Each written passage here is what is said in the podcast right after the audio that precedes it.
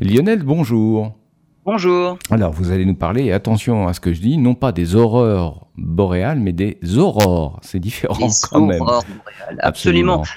En fait, lorsque les particules chargées émises par le Soleil entrent en collision avec les atomes d'oxygène de notre atmosphère, on peut voir des aurores boréales ou des aurores australes, en tout cas des aurores polaires. Alors, généralement, les aurores se développent verticalement dans l'atmosphère, car les lignes de champ magnétique terrestre plongent vers les pôles, justement, tout comme les lignes de champ d'un aimant qui se matérialisent lorsqu'on saupoudre de la limaille de fer. Les amateurs d'aurores polaires se rendent donc là où les lignes du champ magnétique terrestre traversent l'atmosphère, au niveau des cercles polaires, pour assister à ce fabuleux spectacle.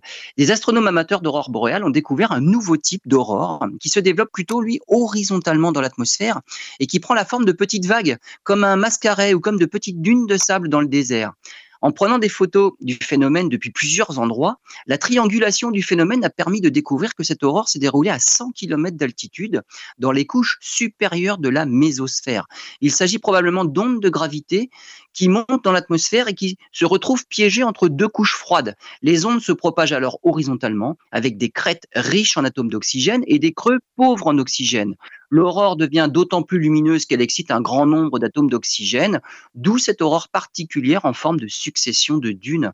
C'est un tout nouveau sujet d'étude qui permet d'étudier la mésosphère, assez peu connue, il faut dire, et même que certains scientifiques appellent d'ailleurs l'ignorosphère.